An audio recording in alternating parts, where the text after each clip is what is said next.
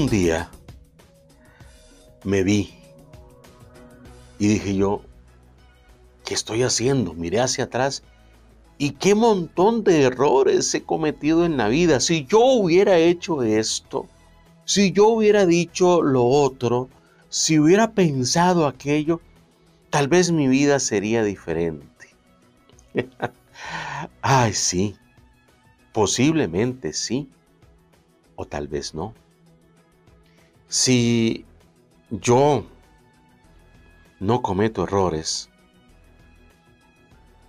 es porque no estoy haciendo nada. Porque me senté en la comodidad de mi casa y no hice nada.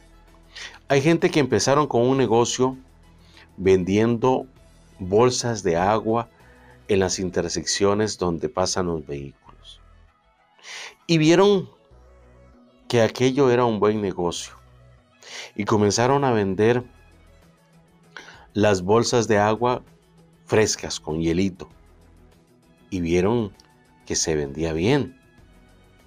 Y el día de mañana pensaron, bueno, y si yo hago un fresquito natural de papaya, de morita, de limón, de avena, y lo vendo fresquito, puedo cobrar un poco más y vender más. Esa es la perspectiva.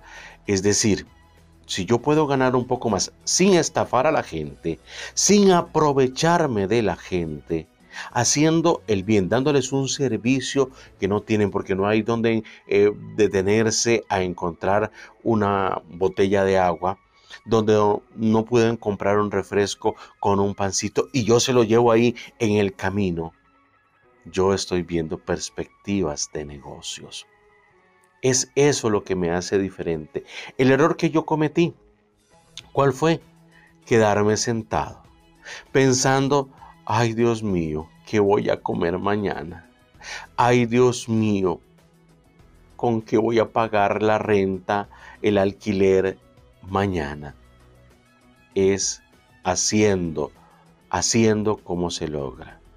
Y en esto yo siempre elogio a las mujeres porque las admiro. Las mujeres no se preguntan con qué voy a pagar la pensión de mi hijo mañana, sino piensan qué va a comer mi hijo mañana y buscan qué hacer, ya sea frijolitos, empanaditas, tortillitas, pancito, lo que sea.